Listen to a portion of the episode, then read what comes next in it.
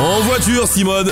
Excusez voisin, mais on n'emploie plus cette expression depuis bien longtemps. Sauf que ma femme s'appelle vraiment Simone. Ah, autant pour moi alors, et, et désolé pour votre femme. Starter, 20h30, 21h, sur Indestar. En voiture Simone, bien belle expression hein, en voiture Simone qui vient de la, la pilote auto Simone de Pinet des années 30 à- à- aux années 50, ça te fait beaucoup rire ça t'est dit Euh, du- euh, ça date du Moyen-Âge. ouais. Ouais, presque. ouais. En fait, ses collègues disaient En voiture, Simone, c'est toi qui conduis, c'est moi qui klaxonne. Voilà. Et ça a été popularisé après par Guy Lux dans Interville hein, quand il passait le, le micro à Simone Garnier. C'est peut-être euh, pour ça, si vous êtes un, un petit peu plus âgé que nous, que vous connaissez cette expression. Si vous appelez Simone aussi. Et si vous appelez Simone aussi, vous avez forcément entendu cette expression. Bien le bonsoir, les amis, bienvenue dans Starter sur une des stars jusqu'à 21h. On y parle auto, bien entendu. Et là, même, je dirais monument automobile ce soir. Et je pèse mes mots parce que On je pense. Non, clairement non.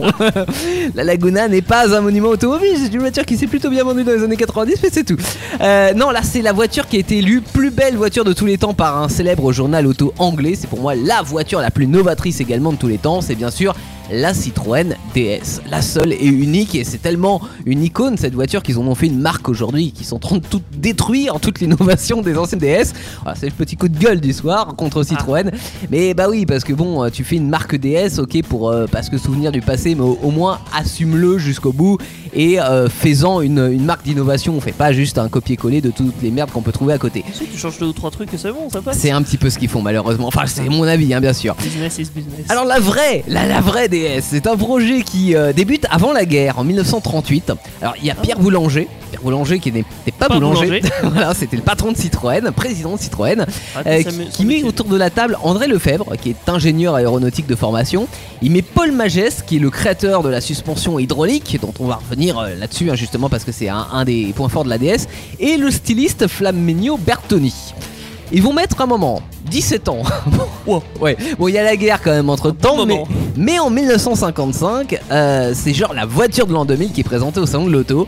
Elle est là, dans sa forme la plus pure, avec ses yeux ronds, avec son profil de, de- de poisson, avec ses roues carénées, avec ses clignotants arrière dans les montants, son intérieur qui est tout droit euh, sorti d'un film de science-fiction, et ses moteurs qui sont euh, bah, pas du tout dans le coup, puisque c'est ceux de la traction des années 30. voilà. Ah. Ah oui, ils ont merdé sur les moteurs un petit peu. Bon, ça va pas, cela dit, empêcher le, le public de, de baver devant et de signer, puisqu'ils seront plus de 80 000 hein, sur le salon à, à signer le chèque. Des clients qui vont un petit peu le regretter, cela dit, euh, parce qu'en fait la voiture est tellement révolutionnaire que les concessionnaires sont pas du tout formés, ils sont pas prêts en fait à recevoir cette voiture. C'est-à-dire que Ah, tu, bah, c'est un peu ça, les bugs pour l'époque, mais tu leur ramenais une DS, ils étaient là, euh, ouais, mais nous on sait pas quoi. Non, non, Voilà. on est encore à la Game Boy. C'était un peu ça, parce qu'en fait, cette voiture, si tu veux, elle avait tellement rien à voir avec les voitures de l'époque euh, que, effectivement, technologiquement parlant, j'entends que euh, bah, finalement les garages ne savaient pas la réparer. Ça, Pas pratique, hein, euh, Ouais, forcément. Surtout qu'il y en a eu des visites chez le garage et euh, notamment grâce, enfin à cause de l'hydraulique qui était pas euh, du tout au point. C'est-à-dire qu'ils avaient mis en fait un, un liquide à l'intérieur qui s'oxydait au-dessus des 40 degrés. C'est-à-dire que dès qu'il faisait un petit peu chaud, t'avais tous les circuits qui pétaient parce que bah, le liquide s'oxydait, bah, oxydait les, les vasques. Donc ils se sont rattrapés bien sûr par la suite hein, avec le liquide LHM qu'on retrouvera après sur toutes les Citroën hydrauliques jusqu'en 2017. Puisque bah oui, en 2017 ils ont abonné- abandonné l'hydraulique chez Citroën. Bien mal leur en a pris. Alors, ça va être. Et bah à la place ils ont mis des suspensions classiques comme tout le monde. Voilà. Euh, ça va être chaud pour les finances de Citroën à cette époque-là, euh, surtout qu'il y a pas mal d'autres petites mises au point aussi à faire hein, pour que ce système de suspension hydropneumatique révolutionnaire soit parfaitement au point. Euh, avec la voiture, donc je rappelle, hein, qui se lève au démarrage, qui peut rouler en position haute sur les chemins pour enjamber des obstacles, qui reste droite même quand à la caravane à l'arrière. Enfin, c'est génial. Ça, c'est son suspension, elle est révolutionnaire. Ça filtre toutes les inégalités. C'est ce qui fait que bah tu te sens sur un tapis volant. C'est ce qui a fait aussi que j'ai passé mon enfance à vomir à l'arrière d'une DS parce Ça que donne mal de. Ouais, ça de donne mer. mal de mer. Ouais. Bah, t'as l'impression d'être de flotter, tu vois. Donc euh, moi j'ai un bateau, c'est pas trop mon délire. Faut sentir les petites bosses. c'est ça. Bah oui, euh, pour pas ceux qui sont mal des transports, euh, voient de quoi je parle quoi. Mais bon, faut avouer que c'est quand même franchement bluffant, euh, comme les freins d'ailleurs, où à peine tu freines euh, sur cette espèce de champignon que t'es déjà dans le pare-brise. Ce qui est pas crasse. qui, qui- en- voilà, ils ont mis un, un volet en monobranche aussi sur ces Citroën là. Monobranche. Monobranche, c'est-à-dire que tu n'as qu'une branche au milieu. Tu vois, c'est-à-dire tu as ton moyeu de, volant et tu as une seule branche. Et ça, c'était propre à Citroën. Euh, c'était aussi pour pas abîmer ta cage thoracique quand tu fonçais justement dans ce pare-brise parce que tu avais freiné trop violemment. Euh, voilà, toutes ces particularités, euh, ça va ça va créer une sorte de clan pro DS, tu vois, à l'époque, parce que Citroën rentrait vraiment euh, dans une catégorie à part et c'est de cette époque-là que sont nés les citroënistes. Quand t'étais citroëniste, c'était pas Renaultiste, c'était pas Peugeotiste, tu vois, t'étais citroëniste. Voilà, un monde à part. Euh, ouais, non, ah, ah, faut, faut vraiment repasser dans le contexte de l'époque. T'es dit, hein, pour ton Ah, information. c'est de- que en fait ouais euh, maintenant t'achètes une bagnole bon t'achètes une Audi une Mercedes euh, une Citroën ou ce que tu veux euh, t'es pas enfin tu peux changer le modèle d'après si tu veux enfin, voilà, Ah oui. t'es pas euh, pro une marque enfin moins en tout cas à l'époque vraiment quand si t'étais citroëniste t'achetais que des Citroën tu vois c'était vraiment de père en fils ou de père en fille Ah. tu vois c'était vraiment tradition familiale pas la liberté. de- parce que bah, c'était pas que c'était pas la liberté, c'était vraiment tradition parce que euh, bah, toutes les voitures à l'époque avaient des originalités, ce qui faisait que tu appréciais particulièrement une marque. Aujourd'hui, toutes les voitures ont à peu près les mêmes commodos au même endroit, les mêmes fonctionnalités, etc. Donc tu vas plutôt euh, acheter euh, un marque ou un modèle de voiture parce que simplement Correspond. t'as une bonne remise, parce que c'est le garage du coin, parce que ceci, parce que cela, tu vois. Mais pas vraiment parce que c'est une marque à- auquel tu tiens euh, vraiment. Ça se vrai. Euh, L'ADS, c'est une voiture, euh, c'est la voiture des stars à l'époque, la voiture des hommes d'affaires. Euh, bon, après, ils vont sortir une version qui sera un petit peu plus accessible, qui est l'idée, qui sera en fait une DS un petit peu dépouillée pour les, les- les classes sociales, on va Les dire, un peu plus accessible, un peu plus accessible, voilà, euh, un peu plus modeste.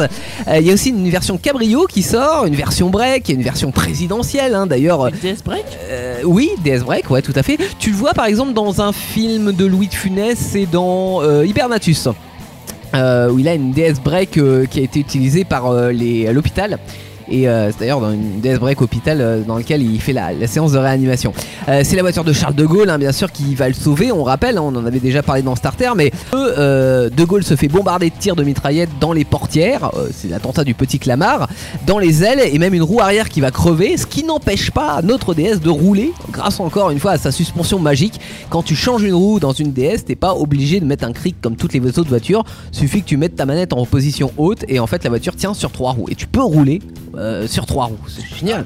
Ah, n'est-ce pas Euh, À partir du millésime 69, ils ont aussi changé pas mal de choses, sorte ce qu'on appelle du restylage hein, aujourd'hui, euh, dont la face avant avec les phares à double optique carénée qui tournent dans les virages quand tu tournes le volant. Et ça c'est génial parce que euh, voilà aujourd'hui bon c'est mécanique hein, bien sûr tout ça mais il faut attendre euh, la fin des années 2010, il y a 2-3 ans, tu vois, pour revoir un petit peu ce système-là, alors maintenant de manière électronique, mais euh, de pas aveugler euh, les autres ou de mieux voir dans les virages avec les phares qui Ah se bah tournent, ça commence à se refaire.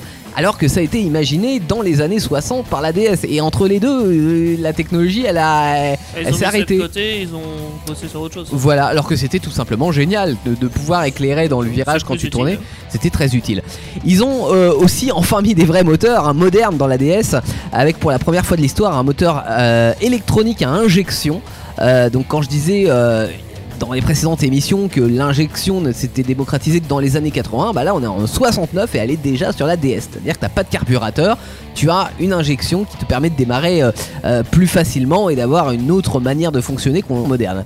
Euh, c'est comme ça qu'on arrive à la fin de la carrière de la DS avec la Palace. Quand t'avais une DS Palace, c'est dit, t'étais le roi du monde. Mon père en a eu trois. Voilà.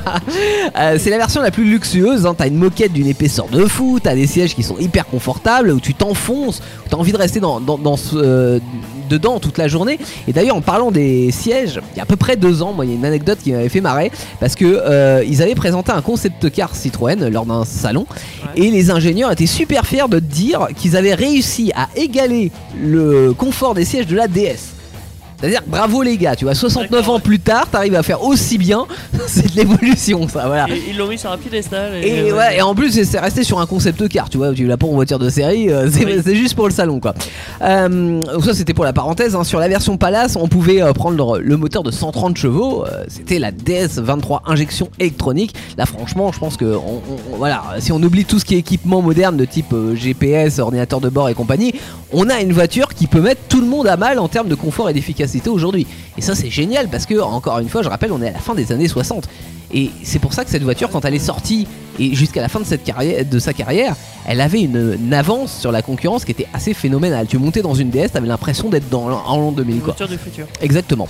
À la fin de la carrière, on pourra, euh, aller à la limite juste leur reprocher euh, une largeur intérieure qui était un petit peu faible par rapport aux concurrentes, deux trois détails hein, qui te disent que ouais, on est sur une voiture de 20 ans, mais euh, bon, dans l'ensemble, on est quand même encore toujours et largement avant les autres. C'est la CX qui va la remplacer.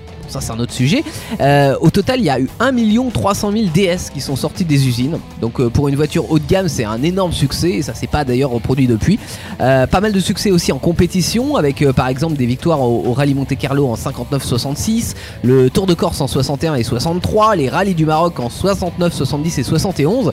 Et puis c'est surtout euh, le souvenir d'une légende avec euh, une conduite et des sensations euh, encore une fois très novatrices qui se retrouvent sur aucune autre voiture de l'époque, sauf sur les Citroën. Donc technologiquement parlant, en fait pour Citroën, la sortie de la DS, c'est là où tout commence. Comme Indestar. Starter, les brèves. Ce sont les brèves de Starter et on va commencer par celle de Jojo. Euh, Jolan qui n'est pas avec nous ce soir, il est euh, C'est le taux de perte. tranquillement en, en train de se reposer. Euh, et par contre, il doit nous écouter.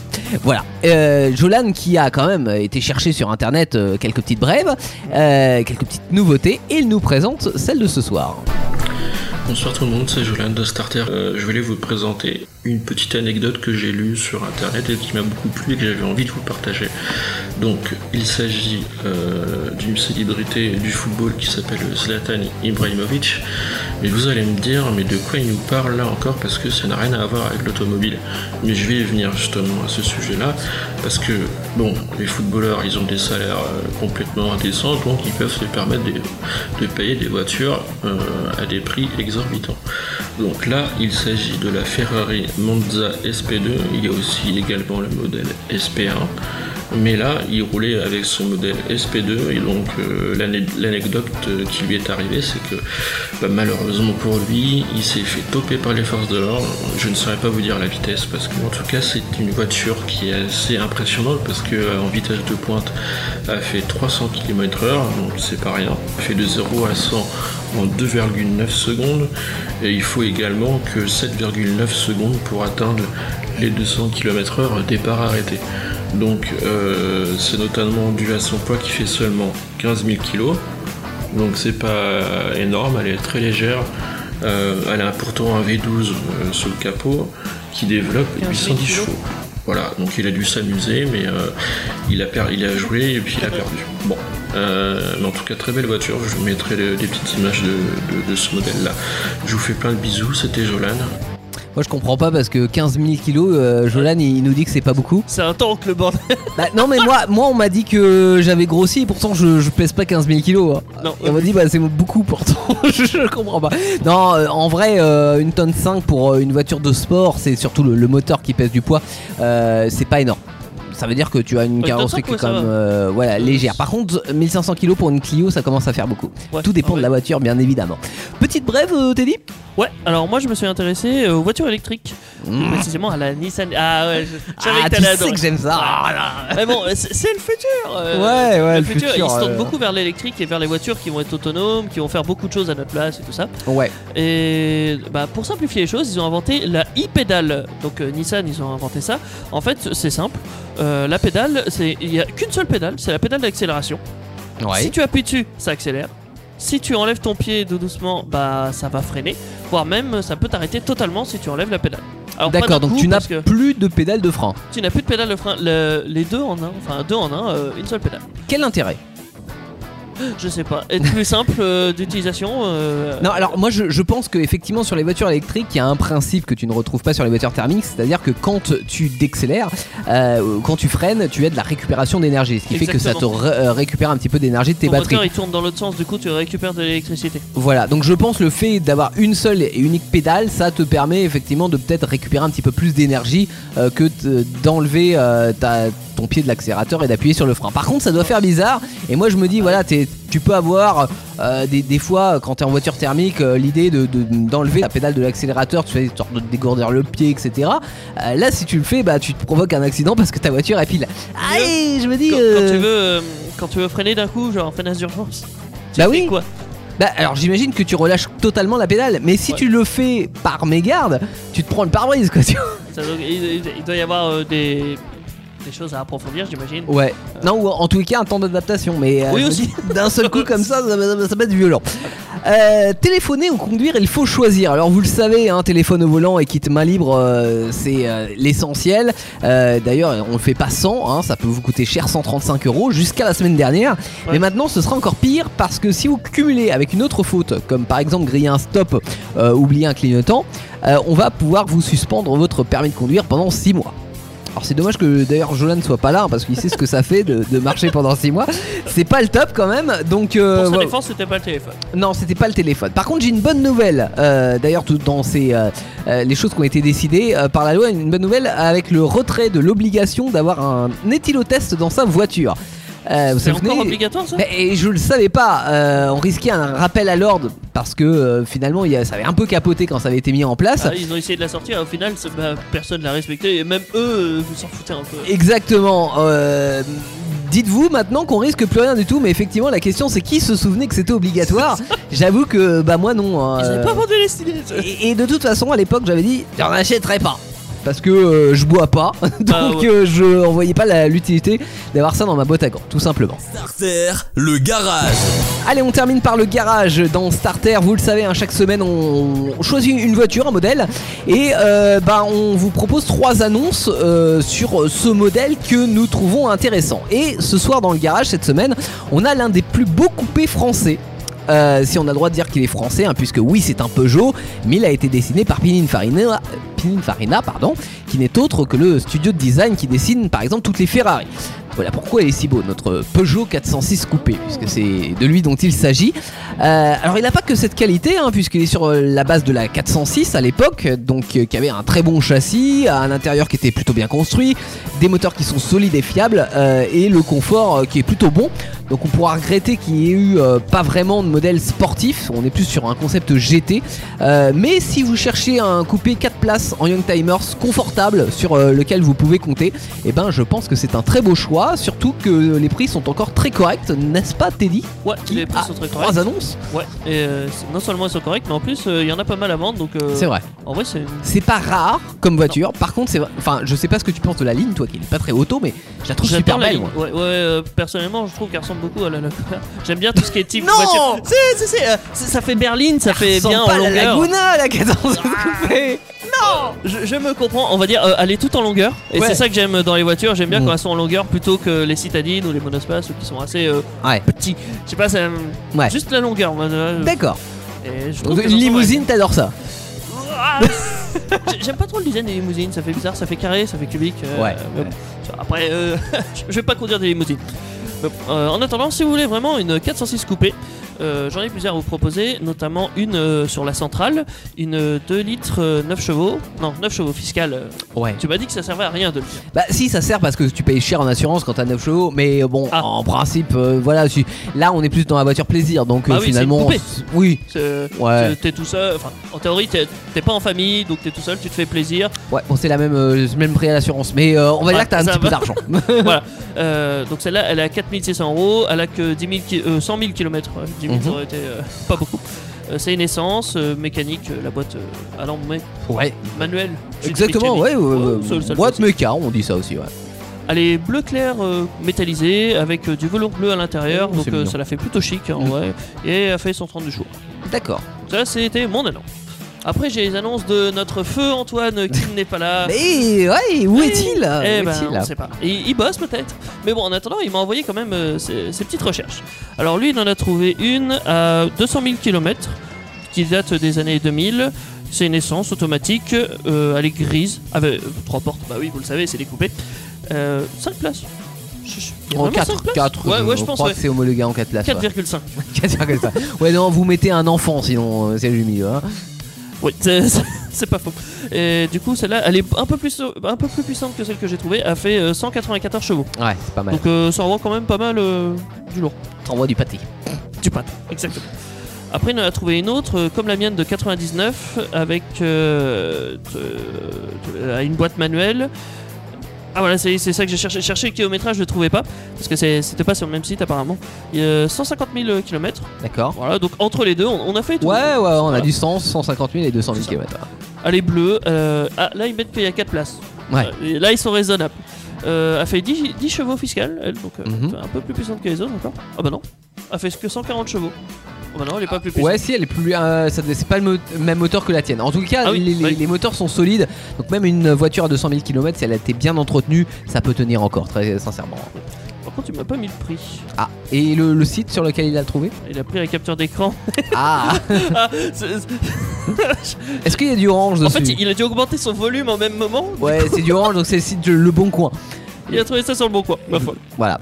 Euh, si vous voulez vous faire plaisir donc avec un, un petit coupé 406, euh, bah allez-y. Euh, toutes nos voitures bien sûr sont encore en ligne au moment où on vous parle. Bah oui. Par contre, si vous écoutez cette émission en podcast, euh, voilà, là peut-être que les annonces sont parties, mais vous trouverez euh, d'autres modèles parce que on Ah a dit que voilà, on en trouve encore pas mal des 406 coupés. Donc avant que le prix augmente, c'est le moyen de, le moment de vous faire plaisir. Les podcasts Indestar, toutes vos émissions préférées, où vous le voulez, quand vous le voulez, sur indestar.fr et sur toutes les plateformes internet.